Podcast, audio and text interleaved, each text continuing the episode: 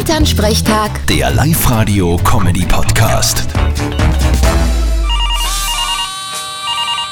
Hallo Mama. Grüß dich, Martin. Geht's dir eh gut? Fralli, und wie war die erste Übernachtung vom kleinen Pferdl am großen Hof? Ach Gott, eine komplette Katastrophe. Wieso denn das? Na, zuerst hat er gleich einmal die Minke beim Schwarf gepackt und die hat ihm eine geschmiert. Dann hat er blärt. Das Blären hat der Birko Bellinger gehört, der ist gekommen und hat ihn angeschlägt, hat er nur mehr blärt. Na bravo.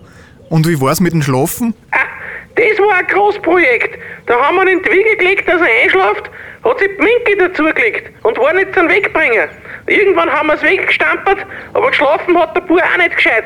Der kriegt ja gerade Zehnt und hat alle wieder blärt. Habt's dann eine schlaflose Nacht gehabt? Nein, wir haben einfach zu einem altbewährten Hausmittel gegriffen.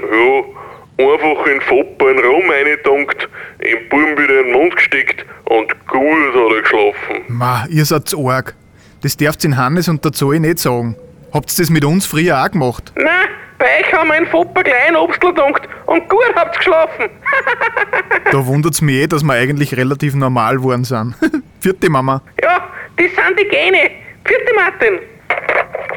Elternsprechtag. Der Live-Radio-Comedy-Podcast.